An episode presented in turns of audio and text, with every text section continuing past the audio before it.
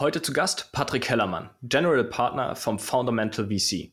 180 Millionen Dollar Finanzierungsrunde im Baubereich. Ist das auch in Deutschland denkbar? Trends und Entwicklungen in der Baubranche und auf was Gründer achten sollten, erfahrt ihr in der heutigen Folge. Also, los geht's. Herzlich willkommen zum Digitalwerk Podcast. Digitale Erfolgsgeschichten aus Handwerk, Bau und Immobilienwirtschaft. Mein Name ist Michel Philipp Marun und als Gründer, CEO und Construction Tech Expert glaube und lebe ich, dass Digitalisierung Managementaufgabe ist. Hier erlebt ihr aus erster Hand, welche Strategien zum Erfolg führen und welche Fehler ihr vermeiden solltet. Gibt es überhaupt ein digitales Erfolgsgeheimnis? Mich freut es, dass ihr heute wieder eingeschaltet habt zur 45. Folge des Digitalwerk Podcast. Wenn es um Innovation geht oder neue Geschäftsmodelle aufzusetzen, dann braucht es eine ganze Menge an Grundvoraussetzungen. Ein gutes Team mit Know-how wäre nicht schlecht, Netzwerk ist auch nicht ganz verkehrt und Kapital. Auf jeden Fall bei den letzten zwei Dingen kann mein heutiger Gast ordentliche Portionen dazu beitragen. Wie genau, was genau erzählt Patrick gleich selber. Also herzlich willkommen, schön, dass du dir die Zeit nimmst, äh, heute mit mir darüber zu sprechen. Schauen wir mal, wie viel du dazu beisteuern kannst. Danke, Michel. Freut mich hier zu sein. Ähm, ich habe dich jetzt anmoderiert schon mit äh, Netzwerk und Kapital. Das sind vielleicht so ein, zwei Punkte. Wir werden gleich noch in unserem Dialog äh, vertieft reingehen, was genau du noch an Mehrwerte und nicht nur du, sondern ein ganzes Team dahinter dazu beisteuern kannst. Aber vielleicht, um erstmal unsere Zuhörer und Zuhörer abzuholen, wer bist du eigentlich, wo kommst du her, was machst du? Ja, mein Name ist Patrick und ich bin einer der Partner bei dem Wagniskapitalfonds äh, Fundamental. Wir investieren ausschließlich im, im Bausektor, das heißt Technologie, die den Bau oder die Renovierung von äh, Gebäuden, Infrastruktur etc. adressieren und wir tun das global. Das heißt, ungefähr 80 Prozent unseres Kapitals geht nach Asien, Lateinamerika, Nordamerika. Aber 20 Prozent behalten wir auch äh, in Europa und das machen mhm. wir ganz gerne mit Gründern in den Frühphasen. Das klingt immer gut, jetzt äh, an einem Stuhl oder auf dem Stuhl zu sitzen und zu sagen, ich investiere jetzt rein. Aber da kommt man ja auch nicht aus der Uni dahin und sagt, so, liebe Leute, jetzt gebt mir mal 3,50 Euro und äh, die investiere ich jetzt für euch sinnvoll. Äh, du hast einen Weg beschritten, um dahin zu kommen, wo du heute bist. Ich finde ja. das immer so spannend, wie, wie, wie Personen dahin kommen, wo sie dann irgendwie in ihrer Karriere stehen und in, in so einem Mittelpunkt. Erzähl mal ein bisschen, wie bist du hingekommen?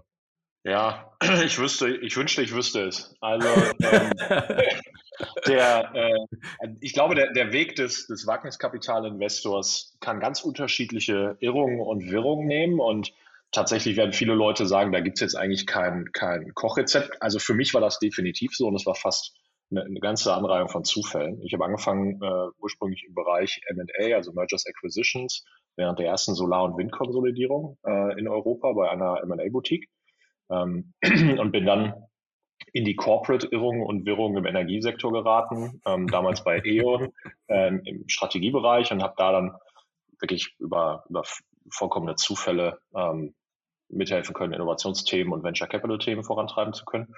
Und äh, habe dann meinen Weg ein paar Jahre später zu ThyssenKrupp gefunden, damals noch ein DAX-Unternehmen, ähm, das, das musste ich jetzt mal loswerden und, äh, und, und habe da quasi das, das, äh, sozusagen mit, mit Investments mich bereichern können. Und äh, naja, und dann habe ich meine beiden Partner für Fundamental ähm, über gemeinsame Freunde kennengelernt und haben wir 2018 den ersten Fonds gemacht. Also es sind schon ein paar Tage, aber da sieht man eigentlich auch, ne, 2018, ähm, weil man angefangen hat, in den Markt rein zu investieren. Aber bevor wir da reinspringen, warum ihr euch den Markt ausgesucht habt, interessiert mich und ich hoffe auch unsere Zuhörer, ähm, wie kommt ihr auf den Namen? Weil ich finde immer so kreative Namen und man kann ganz viel Geld ausgeben für Namensfindungen, absolut. Ich finde den Namen ja cool, ähm, Fundamental. Jetzt, jetzt du. Also, es gibt keine Story hinter dem Namen. Äh, es, es, gibt, es gibt auch kein, keine Bedeutung hinter dem Namen die jetzt besonders tiefgreifend wäre. Äh, es ist mit, mit Namensfindung, da wird jeder seine eigenen Erfahrungen schon mal gemacht haben. Unsere war auf jeden Fall mal eine Flasche Wein aufmachen und nicht mehr zu verkopft drüber nachdenken. Das hat uns zu diesem Namen geführt. Wir, wir sind, ähm, äh, ich sag mal, alle natürlich wollen wir gute Partner für Gründer sein. Deswegen ist der Founder-Teil auf jeden Fall für uns relevant und, und das Fundamental, Fundamental ähm, wir versuchen immer sehr, eher tief in die Prozesse und in die Workflows unserer Industrie einzusteigen, also wirklich an die, an die Substanz, an die Fundamentals ähm, und eben nicht, ich sag mal so, zu generisch an die Themen ranzugehen. So, und mhm. beides fühlte sich für uns richtig an. Und dem Namen Was sich mehr anfühlte äh, nach der Flasche Wein, das lassen wir jetzt einfach so stehen. Aber ich ja, habe genau. auch so eine Story. Äh, bei mir war es nicht der Wein, sondern der Whisky. Aber äh, da kommt man auf kreative äh, Namensfindungen. Also bin ich bei dir. So, jetzt sind wir in der Baubranche angekommen. Die Zuhörer sind abgeholt. Ähm, warum aber Baubranche? Und das ist ja auch ein Riesenbegriff. Ne? Das ist ja irgendwie von Betreiben, da fassen ja alle oder jeder fest was anderes drunter. Was ist Bau? Ähm, das heißt, von Planung bis äh, Ausführung, Instandhaltung von Gebäuden, das ist alles euer Spektrum oder grenzt ihr es ein? Also wir grenzen es ein, bisschen ein, wir sind gerne spezifisch, ähm, mhm. was das angeht. Wir haben, wenn du, wenn du sozusagen auf den Begriff Build World, also alles, was da so gebaut in der Gegend rumsteht, äh, adressieren wir nur die Hälfte davon. Die eine Hälfte mhm. ist der Betrieb von Bestandsgebäuden, darum kümmern wir uns nicht. Da gibt es exzellente Spezialistenfonds äh, da draußen, Europa und Nordamerika. Da haben wir eigentlich keinen Vorteil. Ähm, wir kümmern uns um genau die andere Hälfte, nämlich das ist die Hälfte, wo Gebäude gebaut, renoviert oder auch abgebaut werden. Ähm, und das Spannende dabei ist, dass du halt häufig Lieferkettenthemen hast. Ähm, du hast häufig Logistikthemen, du hast häufig Marktplatzthemen. Und, und, da fühlen wir uns wohl. Das ist genau unser Bereich und das machen wir mhm. gerne, wie gesagt, auch global. Mhm. Und warum aber die, die Baubranche, also deine, dein Karriereweg, den du gerade ein bisschen skizziert hast mit E.ON, ThyssenKrupp und Co., äh, große Corporates, lässt jetzt noch nicht für mich darauf schließen, warum ich mir die Baubranche auswähle. Nee, also es, das war, ähm, äh, das wurde an, an, an, an uns herangetragen. Also meine, vielleicht nochmal zum Kontext, meine beiden Partner kommen auch nicht aus der Branche. Ja? Also Partner mhm. Schub, der sich bei uns um Asien kümmert, war vorher Partner bei K-Capital, das ist so Indiens führender Seed Fund. Ähm, und mein Partner Adam war vorher bei G Squared Partner. Das ist einer der, der guten West Coast Funds, hat da in Spotify, Uber, Lyft investiert. Also von mhm. uns hat keiner einen Bausektor. Das heißt, es wurde an uns herangetragen. ähm, das, und, und das Ganze kam halt zu einem Zeitpunkt, das war Anfang 2018, ähm, wo, wo der Bausektor gerade mal fünf Milliarden an insgesamt Wagniskapital eingesammelt hatte. Das ist so für einen Kontext sehr, sehr früh in einem mhm. Sektor, aber auch nicht mehr ganz früh. Und, und was wir festgestellt haben, ist, dass ähm, in, in anderen B2B-Sektoren häufig die Reise von fünf bis zehn Milliarden nur zwei bis drei Jahre dauert. Und das hat sie jetzt in diesem Fall tatsächlich. Wir haben die 10 Milliarden Grenze im Jahr 20, Frühjahr 2021 überschritten. Mhm. Wir sind mittlerweile bei 18 Milliarden. Ja, das heißt, es gibt wirklich ein, ein großes Wachstum. Und das war damals die Wette. Wir fanden das spannend vom Timing her, dass der Bausektor genau da gerade ist, an, an dem sogenannten Inflektionspunkt. Bis jetzt würde ich sagen, hat sich das bewahrheitet. Mhm. Absolut, also auch, ich kann auch nur dafür sprechen, dass äh, immer mehr Geld reinfließt in den Bausektor. Ähm, sicherlich auch noch äh, deutlich mehr, wenn man noch die Immobilie und Instandhaltung und Co. mit reinnimmt, aber es ist unglaublich, was sich in den letzten drei Jahren getan hat in dem Bereich. Absolut. Ähm, kann ich sehr gut nachvollziehen. Ähm, ich finde es super spannend, dass ihr den Ansatz habt, äh, global zu investieren und du hast jetzt verschiedene Märkte beschrieben. Ähm, du hast ja wenn ich es richtig verstanden habe, bist du eher äh, im deutschsprachigen und europäischen Raum unterwegs von euch drei äh, Co-Foundern? Mhm. Ja, das ist richtig. Und Lateinamerika kümmere ich mich noch drum. Okay. Ähm, wie siehst du denn, ihr tauscht euch ja aus, ähm, wie, siehst, wie siehst du denn die Märkte im Unterschied? Also gibt es äh, Märkte, die wirklich deutlich signifikanter weiter sind in Bezug auf Innovation, Digitalisierung im Baubereich? Oder ähm, ist das hier, was gerade in Deutschland ja auch passiert in den letzten zwei, drei Jahren, zwei Jahren, ja, ähm, schon oberste Messlatte? Wie schätzt du es ein? Mhm. Also es gibt äh, vielleicht ein, eine zweiteilige Antwort. Ähm, einmal ähm, sozusagen Marktunterschiede, Emerging Markets und, und sozusagen eher gewachsene Märkte und dann wäre es so ein bisschen Anführungszeichen Vorreiter. Ähm, also grundsätzlich sind die, sind die äh, Schwellenländermärkte Asien, Südostasien, Lateinamerika, die haben wirklich völlig andere Marktvoraussetzungen. Es gibt häufig mhm. natürlich auch sehr etablierte ähm, Arbeitsbeziehungen in, in den Märkten, so wie wir sie jetzt auch in, in Deutschland und Europa natürlich gewohnt sind. Ähm, aber drumherum hast du häufig Logistikprobleme. Du hast Probleme, dass ähm, Materialien zum Teil weder on time ankommen, manchmal kommen sie gar nicht an, landen dann irgendwo ne, auf, auf Schattenmärkten. genau. Und, äh, und also ich meine, man, man muss sich das immer vor Augen halten. Ja? Also in, in, wenn, du, wenn du zum Beispiel in Indien oder auch in Lateinamerika Material, Bau, Baustoffe bestellst, dann sind ungefähr 20 Prozent deiner Kosten sind Logistikkosten. Und mhm. ähm, das ist natürlich unvorstellbar in Deutschland. Ja? Für den Preis würde keiner hier eine Transaktion abschließen. Mhm. Ähm, so, und das, das liegt eben auch daran, weil einfach viel der äh, Prozessinfrastruktur, die wir hier seit 70 Jahren im Bausektor in Deutschland aufgebaut haben, dort einfach nicht vorhanden ist. Das wiederum bedeutet aber auch, dass du als Gründer ähm, ganz gute Chancen hast, ähm, äh, tatsächlich komplett neue Modelle aufzuziehen, ohne jetzt, ähm, sagen wir mal, in der Sorge zu stehen, dass du den Großhandel mit überzeugen musst, weil die gibt es dort im Zweifel gar nicht. Ja, also mhm. da mal, gibt es viele Chancen. Auf der anderen Seite kannst du dann in den westlichen Märkten mit Software deutlich besser punkten, was wirklich sehr oder nicht einfach zu monetarisieren ist in den Schwellenländern. Also das so dazu. Mhm. Und da wäre es Vorreiter. Vor einem Jahr hätte ich es dir nicht sagen können. Ähm, ja. Heute muss ich sagen, ist eindeutig Indien im Bereich Contact. Eindeutig Echt? Indien. Wir, wir, haben vier indische Unicorns, also Companies, die mit mehr als einer Milliarde Marktbewertung im Moment dastehen aus dem Contact-Bereich. Dazu gehört Inframarket, die sind bei uns im Portfolio, da waren wir sehr früh Investor. Dazu mhm. gehört Off-Business, dazu gehört Moglix. Ähm, und, äh, und, und also Indien ist da wirklich, was das ganze Thema B2B-Marktplätze und ganz besonders eben auch Contact angeht, würde ich sagen, mit der Vorreiter. Äh, sind das alles Geschäftsmodelle, die sich äh, irgendwie ähneln und mit der Beschaffung zu tun haben oder sind die äh, komplett unterschiedlich? Beziehungsweise gibt es einen Fokus, wo man sich in den Schwellenländern darauf konzentriert, wenn man sagt, Beschaffung hast du jetzt als Beispiel rausgepickt, aber das ist das mhm. Thema, äh, meiste Painpoint irgendwie im Markt, der spürbar ist und deswegen auch schnell Anklang findet. Ja, also ist, ist, schon, ist schon richtig die, die Richtung mit Beschaffung. Ein bisschen weiter ist es häufig dann Supply Chain oder, oder Lieferkettenthemen, ähm, mhm. die jetzt äh, adressiert werden und dann häufig auch mit Finanzierungsthemen. Ja, also sozusagen in diesem Dreieck Beschaffung, Logistik, Finanzierung. Okay, das ist natürlich ein, ein, super spannendes Feld. Klar, andere Herausforderungen. Ähm, Beschaffung geht aber auch hier in, in, Deutschland natürlich und muss gehen für den, für den Bau. Ähm, aber wir haben andere Rahmenbedingungen im deutschsprachigen oder beziehungsweise im europäischen Raum. Da bin ich bei dir.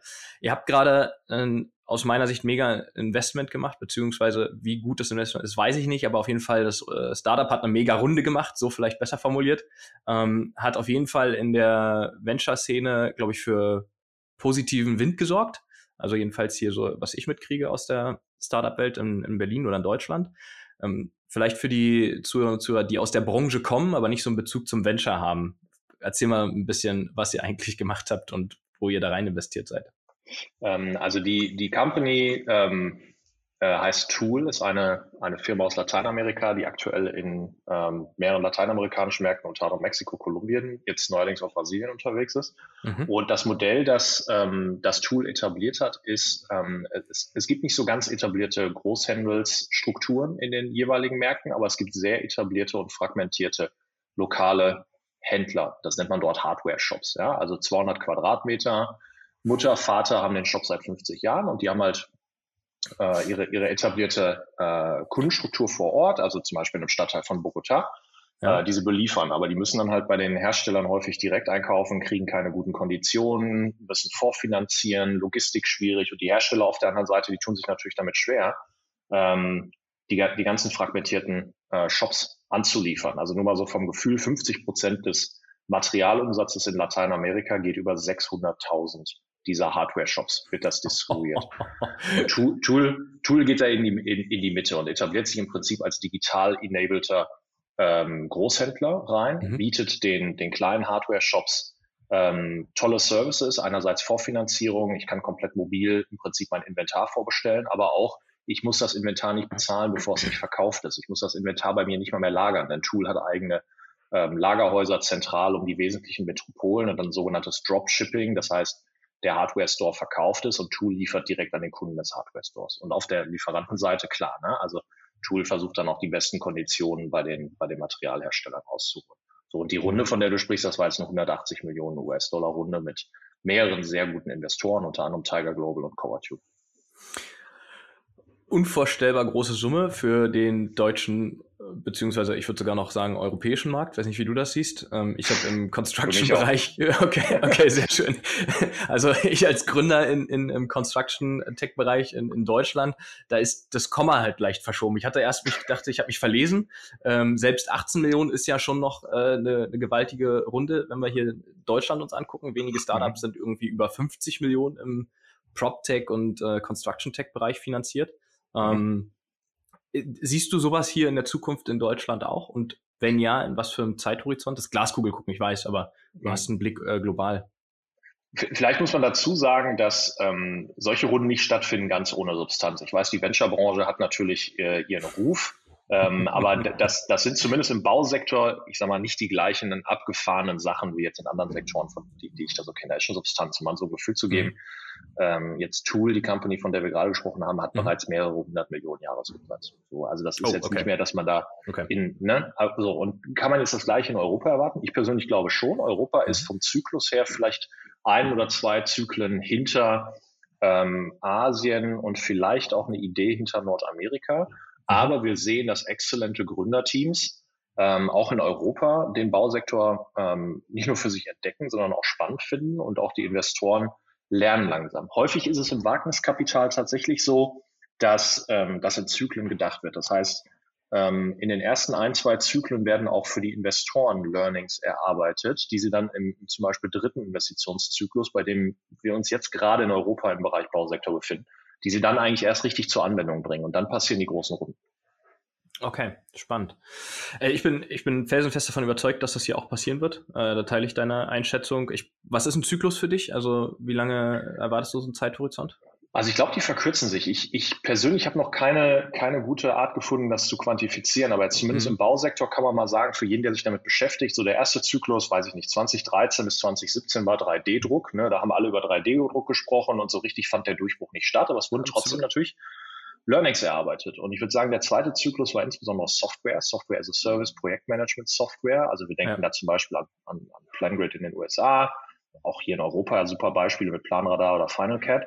Ja. Ähm, und der dritte Zyklus jetzt sind eigentlich wirklich die transaktionalen Themen, die Marktplatzthemen, die Beschaffungsthemen. Und da haben wir das Glück, dass wir zum, no, auf, auf ein paar Learnings aus den früheren Zyklen aufsetzen können. Ja, absolut. Also das, das sehe ich auch, dass es gute Beispiele gibt. Ne? Ich sage, ich rede immer oft oder machen wir ja sehr oft gerne äh, über die schlechten Dinge, die nicht funktionieren, aber mit den kleinen Runden verhältnismäßig zu anderen Ländern aber wenn man sich Deutschland anguckt als äh, relativ kleines Land, äh, aber der Bausektor macht ein unglaubliches, äh, unglaublichen Umsatz hier in Deutschland aus. Ähm, ich will noch mal ganz kurz zurück ähm, zu Tool. Gibt es Hersteller aus Deutschland, mit denen die dort zusammenarbeiten? Gibt es? Ich bin mir ehrlich gesagt nicht sicher, ob ich das jetzt sagen darf. Aber okay. ähm, sagen wir mal zum Beispiel jemand, der, jemand, der Bauchemie macht oder, oder okay. Klebstoffe und Adhesives herstellt okay. zum Beispiel. Okay, krass. Also Wahnsinn. Wie alt ist die Company? Äh, die sind gegründet Anfang 2020, also vor zwei Jahren, und an den Markt wow. gegangen im Mai 2020, also vor etwa 20 Monaten. Krasses Wachstum. Also wenn du von ja. äh, den Summen, wo die so stehen, äh, vom Umsatz her, bevor ihr reingegangen seid jetzt äh, und die Runde zustande kam, Wahnsinn. Ja, also vorher, hätte ich mir auch nicht träumen lassen, um ehrlich zu sein. Äh, kann ich mir vorstellen. Also ich wirklich, ich war deswegen ähm, für die Zuhörerinnen und Zuhörer, ich äh, bin auf Patrick zugegangen aufgrund äh, dieser Information in den ähm, sozialen Medien, weil es war schon gehighlightet, wenn man sich so diese Brücke baut zwischen Old Economy, Bau, Immobilie und Venture äh, dann ist man darauf aufmerksam geworden in den letzten Wochen und äh, ich auch und habe dann auch Patrick kontaktiert, weil ich sage, okay, ich muss darüber reden, ich will wissen, was da passiert ist. Äh, ich fand das schon mega, mega spannend. Ähm, aber zurück nach Deutschland. Wo siehst du die nächsten Trends? Du hast gerade angedeutet, Beschaffung. Ähm, siehst du so als, als nächsten Meilenstein in, im europäischen Markt? Ja, ich denke schon. Die, die Lösungen werden andere sein im Beschaffungsbereich, ja. denn hier geht es weniger darum, ich sag mal, viel Zuverlässigkeit zu schaffen. Ähm, die haben wir bereits. Äh, hier hier geht es insbesondere um Verfügbarkeitsthemen. Ich denke, das ist ein großes Problem, was es zu lösen gilt ähm, mhm. für die europäischen Baustellen. Ähm, sicherlich auch Preise, ich sag mal so als Nebeneffekt, aber erstmal müssen wir die Verfügbarkeit ähm, mhm. lösen und dann im, immer in Europa ein Thema ist wirklich die Automatisierung oder die von Workflows, die Prozesseffizienz. Auch das zieht natürlich. Also Beschaffung als ein Bereich. Mhm. Ich glaube, ein anderer ist tatsächlich die äh, Arbeitskräfteverfügbarkeit. Das, das wird jetzt keinen deiner Zuhörer ver, ver, verwundern. Das, das sehen auch wir so. Ähm, was mich aber noch ein bisschen wundert, ist, dass häufig die, ähm, die Arbeitskräfte-Thematik in Europa so ein Rumrühren im eigenen Topf ist. Ja, da sieht man dann Broker-Modelle. Ja, ich connecte jetzt ähm, sozusagen Fachkräfte aus den bekannten Talentpools mit äh, Kunden. Worauf mhm. wir eigentlich mehr Bock haben, sind Themen, die Fachkräfte grenzübergreifend, hochcompliant auf europäische Baustellen bringen. Also mhm. nehmen wir mal zum Beispiel den Korridor ähm, Zentral- und Osteuropa nach Westeuropa. Mhm. Und dabei auch gerne noch ähm, Upskilling-Themen, das heißt also weiter, Weiterbildung der Fachkräfte, Bindungsthemen. Also da glauben wir, äh, ist, ist ein Bereich im Entstehen. Ja, du hast gerade so nebenbei das Thema Weiterbildung, das sehe ich auch. Ne? Also ich, sehe immer wieder aus der Old Economy heraus, wie kriegen wir, wie begeistern wir jetzt die Fachkräfte? Also wir können ja alle keine herbeizaubern. Ich wünschte mir, dass irgendein Gründer zu dir kommt und sagt, ich habe die Methode, um das wir jetzt äh, das Fachkräftethema erledigt haben. Aber es geht eben ja auch nicht nur um Handwerker mit Fachkräftemangel nachher auf der ausführenden Seite, sondern ja auch bei Planern. Also es ist ja auch eine Katastrophe. Warum sind äh, Baustellen äh, ziehen sich? Das ist nicht nur, weil die Handwerker fehlen, sondern eben auch aus meiner Sicht, wenn ich mit Projektentwicklern spreche, mit Architekturbüros, die eben auch sagen, Leute, wir haben keine Architekten, wir haben keine Planer. Ähm, wo sollen die herkommen? Wie viele Baustellen sollen die gleichzeitig betreuen? Ähm, und dann vielleicht auch Just-in-Time-Learnings zu haben. Ne? Also ich muss irgendwie dazu kommen, Studierende oder gerade Absolventen dann relativ schnell fit zu bekommen, dass die eben auch ein Projekt teilweise eigenständig leiten können. Und wie kriege ich das Wissen transformiert? Das sehe ich so als, als Next Step auch ähm, in diesem Kon Kontext, den du gerade beschreibst. Du hast ähm, ähm, jetzt, oder ihr muss ich ja sagen, ihr habt einen Fonds aufgelegt, das ist äh, sogar, glaube ich, der zweite äh, Fonds, wenn ich das so richtig verstanden hatte. Und ähm, wie, wie groß ist der Fonds, den ihr jetzt also, habt? Den, wir, haben jetzt den zweiten Fonds äh, geschlossen äh, in, im Dezember und er hat 74 Millionen Euro. Wahnsinn. Also auch eine echte Ansage. Ähm, das ist ein großer Topf Geld. Jetzt stelle ich mir als Gründer immer die Frage, wenn ich die Qual der Wahl habe, äh, für welchen VC, für welchen Investor soll ich mich entscheiden? Ähm, wie siehst du das im Bausektor? Weil oftmals ja auch die Thematik ist, Strategen spielen eine Rolle, die wichtig sind, Know-howgeber, aber auch Aufträge mitbringen können oder Projekte, wo ein Startup dann Fuß fassen kann schneller. Gleichzeitig aber gibt es ja auch eben äh, Strategien von, von Venture, ähm, dass, dass das gefährlich sein kann. Wo siehst du da so diese die goldene Mitte oder gibt es da noch kein Patentrezept? Also ich werde mich jetzt mal zurückhalten mit reißerischen Ansagen, weil ich tatsächlich der Meinung bin, ähm, dass, dass es sehr kontextabhängig sein kann. Okay. Ähm, ja auch Strategen haben ihren, ihren Platz. Generell ist uns das Liebste eher klassische, ähm, sogenannte Syndikate nennt man das, also wie, wie, im Prinzip eine Runde mit Investoren zusammengesetzt ist. Und klassisch heißt, ähm, wir fühlen uns am wohlsten, wenn äh, neben uns noch ein weiterer ähm, traditioneller VC-Investor mit drin ist und, mhm. und, dann gerne im Mix ein Generalist, also im Prinzip mhm. ein VC-Investor, der, der sämtliche Bereiche bearbeitet, aber dann häufig nicht in der Tiefe. Mhm. Ähm, und mit uns eben ein, ein klassischer VC-Investor, der in der Tiefe den Bausektor bearbeitet. Das finden wir toll. Und wenn dann drumherum mhm. noch Platz ist, um äh, Angel-Investoren, aber auch mal einen Strategen mit dazu zu nehmen, finde ich das toll. Ähm, es mag Kontexte geben, wo auch der Stratege manchmal zuerst äh, genau richtig ist. Denn mhm. Wagniskapitalgeber wie ich, es, es gibt manchmal Themen, die verstehst du einfach am Anfang nicht, weil du sie noch nicht gesehen hast. Und, und mhm. da haben Strategen manchmal einfach den Vorteil, Dinge im Detail noch deutlich besser zu verstehen, bei wirklich ganz jungen Themen, bei ganz neuen Themen, die noch nirgendwo aufgepoppt sind. Also es gibt wie so oft im Leben nicht die, die eine Wahrheit und nicht die eine Antwort auf, das, auf die Frage, sondern nachher so ein bisschen caseabhängig, habe ich verstanden. Glaub schon. Ähm, okay. Aber man muss sich mit dem Thema ja auch als Gründer oder Gründungsteam auseinandersetzen. Ähm, wer, sind die We wer, wer, sind die richtigen, wo gehen die Wege hin, wo will ich auch mit dem Unternehmen hin? Ähm, nicht jeder baut ja zwangsläufig, weil er eine, äh, ein äh, neues Startup gründet, den Mega-Case. Also kennen ganz viele Gründer, die sagen, ich will ein solides Geschäftsmodell aufbauen und ja. äh, haben gar nicht das Thema. Wir reden jetzt heute mit dem 180 Millionen Dollar Runde, äh, ist ja natürlich mega, ja. Das ist aber eine Richtung. Ähm, ich habe aber auch Gründer und Gründerinnen gesehen und äh, höre sie immer mehr, die sagen, hey, ich habe Bock, eine Firma zu gründen, will Arbeitgeber sein, 20 Leute einstellen, ein solides Geschäftsmodell aufbauen und sind trotzdem Gründer und äh, Hut ab und immer wieder Chapeau, das zu tun überhaupt in der Branche. Absolut. Und auf, das, das ist genau der Innovationstrieb, auf den Deutschland aufgebaut ist. Das ist genau das, was wir brauchen. Ja, also das, das waren die 50er und die 60er und ich hoffe, das werden die 2020er. das hoffe ich auch. Ähm, in, in Blick, warum, warum entscheidet sich ein Gründer für euch? Ähm, jeder, jeder Fonds, wenn man so ein bisschen in die Wagniskapitalgeber reinguckt, äh, bringt ja andere Mehrwerte mit. Äh, wie könnt ihr Startups unterstützen? Oder wo seht ihr eure Punkte, außer jetzt nur Geld äh, in die Firma reinzubringen? Ja, also es ist, ähm, es ist, glaube ich, für Gründer nicht so einfach, wirklich ähm, gut zu verstehen, bevor sie Kapital annehmen, was einem tatsächlich an Versprechungen hinterher auch ein, eingehalten wird. Und, und deswegen finde ich die Frage sehr wichtig. Wahrscheinlich eine, mit der sich jeder Gründer, der Kapital einnimmt, ähm, wirklich auch die eine oder andere schlaflose Nacht mitmacht. In mhm. unserem Fall ist es so, wir versuchen under promise over deliver. Und das bedeutet bei uns, wir zum Beispiel, unsere Investorenbasis hinter Fundamental sind diverse Familien und, und wir nennen das Operators aus dem Bausektor, international, also nicht, nicht mhm. Deutschland allein. Mhm. Ähm, aber was, das, das sage ich jetzt nur für den Kontext, was wir nämlich nicht versprechen, ist, unsere Gründer mit unseren Investoren zu connecten. Und das hat folgenden Grund. Ähm, erstmal mögen wir Gründer, die sich nicht auf Investoren verlassen für Kundenintros. Ein Business mhm. muss an sich funktionieren und wenn du deinen Investor brauchst für Kundenakquise, dann, ich sag mal, läuft irgendwas im Grundsatz schon nicht richtig. Ähm, aber andererseits ist es auch so, dass wir versuchen, unsere äh, Gründer eigentlich ähm, von den Komplexitäten von, von Familien oder Operators aus dem Bausektor so weit wie möglich fernzuhalten, sodass sie sich wirklich auf ihr eigenes Geschäft konzentrieren. Also das versprechen wir nicht.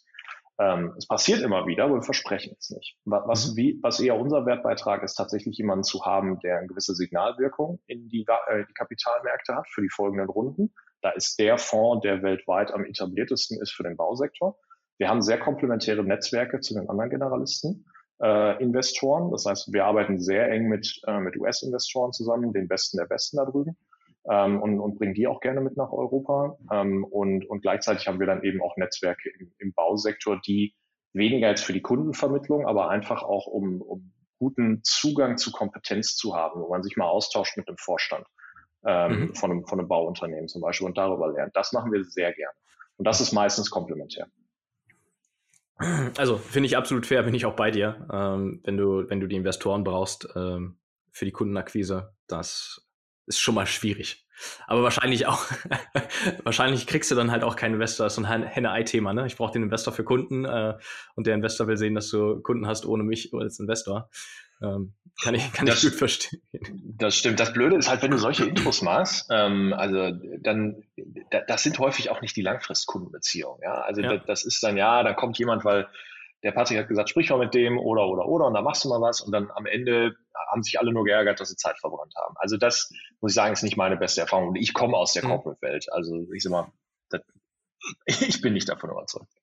Nee, weil es auch oftmals die falsche Ebene ist. Also das ist das, was ich auch oft sehe und merke, dass solche Intros dann im Zweifel äh, zwei Etagen zu hoch sind, nicht auf der operativen. Und ähm, wenn du die nicht mitnimmst und abholst, ist auch ganz schwierig. Ähm, und wenn das da ganz oben jemand einfach auch nicht versteht, weil er da gar nicht drin ist, ist ja nicht seine Aufgabe, dann transportiert das auch nicht nach unten, so, weil er einfach sagt, nee, brauchen wir nicht. Oder ich glaube es zu wissen, dass wir es nicht brauchen. Habe ich auch schon das öfter erlebt, dann bleibt das so bei so einem Vorstands äh, Mittagessen, Lunch. Das ist auch nett für den Gründer. Ist auch eine coole Erfahrung. so, wenn man so in Hamburg irgendwo sehr hoch sitzt und äh, da gibt's dann auch noch die Etage, wo der Koch kommt, ist auch mal eine Erfahrung. Aber brauche ich jetzt halt nicht, wenn das die Kundenakquise ist. Gebe ich dir vollkommen ja, recht. Ähm, kann ich auch jedem Gründer echt nur von abraten, darauf aufzubauen. Ist ein nettes wenn ich das noch kurz einwerfen darf, Michel, ja, eine, eine, eine etwas nicht, nicht intuitive Sache. Also ich glaube, ja. ähm, der eine oder andere Gründer, der mal Kapital aufnimmt, vielleicht zählst du auch dazu und sich dann mit den Generalisten unterhält, der, der, der stellt hin und wieder schon mal fest, dass die generalistischen äh, VC-Investoren das Modell nicht verstehen. Das, das, das passiert häufiger. Und ähm, Absolut. das ist so ein nicht intuitiver Mehrwert, mit Fundamental ähm, verwandelt zu sein oder auch mit Fundamental Gespräche zu führen, weil natürlich äh, wir reden alle miteinander und, und die Branche ist sehr klein und es passiert dann doch auch schon häufiger, dass ein Generalist mich anruft und sagt, wie seht ihr das Modell? Habt ihr das schon mal in einem anderen Land gesehen? Macht ihr da mit und so weiter? Also da, da das ist, ich sag mal, bei den meisten Spezialistenfonds auch in anderen Sektoren häufig so ein, so ein nicht sichtbarer Mehrwert, dass man jemanden dabei hat, der es den anderen dann nochmal sozusagen mit Conviction erklären kann. Bin ich, also ja, äh, kann ich auch hier an der Stelle sagen, spreche ich aus eigener Erfahrung. Ähm, das ist definitiver Fakt so. Vor vier Jahren noch viel schlimmer, weil es euch vor vier Jahren, äh, je nachdem wann ihr gegründet seid, aber noch nicht gab. Ja, und mit der 18. Expertise, ja, in der ja. 18 so. Wenn ich jetzt an 2017 zurückdenke, ähm, dann, dann habe ich, glaube ich, mit jedem, den man so aus dem Berliner äh, VC-Netzwerk kennt, äh, gesprochen. Mhm. Und das waren super tolle Gespräche, also weil die waren ja auch echt challenge-mäßig unterwegs und das hat mich weitergebracht. Aber die Antwort war halt, okay, ich verstehe den Markt nicht. Oder so, ne? das ist super. Aber genau das, was du gesagt hast, und das würde ich gerne noch mal einmal highlighten, dass dieses indirekte Zugpferd, was ihr auch sein könnt, weil ihr eine andere Marktexpertise habt als der Generalist, aber der Generalist sagt, der verlässt sich ja nicht auf eure DD oder eure Aussage, aber er nee, vertraut dir natürlich, ähm, weil du eine andere Marktexpertise hast und du, er, du und natürlich wichtig das Gründerteam, ihr zieht ja dann aber vielleicht auch einen, äh, einen Generalisten mit und sagt, komm, spring jetzt rein, das ist aus den und den besagten Gründen, kann das Ding funktionieren. Eine Wette ist es immer. Also. Absolut. Und das also ist auch das cool, das, das ist auch, finde ich, cool, gerade an dem, an dem äh, Zeitpunkt im, im Bautechnologiesektor. Ne? Also ich meine, du siehst es ja in anderen Technologiesektoren auch, da entstehen dann häufig Communities oder man, man sagt dann gerne mal so Ökosysteme, also wo dann, weiß ich nicht, die, die ersten E-Commerce-Companies, ähm, die kennen sich ja alle. So, die ersten Mobility-Companies, die kennen sich ja alle. Ja. Und das Ganze passiert in Deutschland, aber das passiert sogar auf globalem Level. Also da auch ähm, dass, dass, die, dass die Gründer, die, die Construction-Marktplätze machen, untereinander sprechen, weil sie, weil sie Investoren teilen, weil, weil sie, das, das können wir sein, das kann auch jemand ganz anders sein. Da entsteht gerade was. Das ist ziemlich cooler Zeitpunkt. Ja, das finde ich auch. Also auch ich in der Rolle vom, äh, vom Gründer Robeo äh, nehme mit anderen Unternehmen aus, äh, sei es UK oder Indien, Kontakt auf und sage, hey, lass mal sprechen einfach. Und das ist ja das Coole, ne? Du sprichst einfach offen und direkt und sagst, ey, was ist dein Painpoint? Wie, warum geht denn das bei euch und warum scheint das bei uns nicht zu gehen? Das, mega, mega, mega wichtig. Kann ich auch nur jedem Gründer mit ans Herz geben. Austauschen, austauschen, austauschen. Und das nicht nur äh, von Bundesland zu Bundesland, sondern auch gerne von Kontinent zu Kontinent. ähm, und es ist nicht so schwer, über LinkedIn jemanden zu connecten. Und meistens schreibt auch der andere Gründer zurück. Hast du aus deinen Erfahrungen so ein bisschen im, im Abschluss so ich frage mal gerne so, so ein mega Hinweis, sei es für Gründer oder aber auch vielleicht sogar eher für andere Investoren, wo du sagst, das hast du in der Branche gesehen, ähm, was du, was du mitgeben kannst für die, für unsere Zuhörer? Also ich glaube, im Bausektor ähm, sind, sind zwei Dinge vielleicht noch eine Idee wichtiger als jetzt in anderen Sektoren als Gründer. Das eine ist, ähm, wirklich auf Augenhöhe mit den Kunden ins Gespräch zu gehen und, und weniger, weniger jetzt von, von oben herab und ihr habt 70 Jahre falsch gemacht. Das findet keiner gut, aber ich kann aus Erfahrung sagen, das finden die im Bausektor ganz besonders nicht gut. ähm, und äh, das ist tatsächlich, glaube ich, ein Erfolgsfaktor, ähm, so ein ja. bisschen Soft-Factor und eher Hard-Factor ist in den Modellen.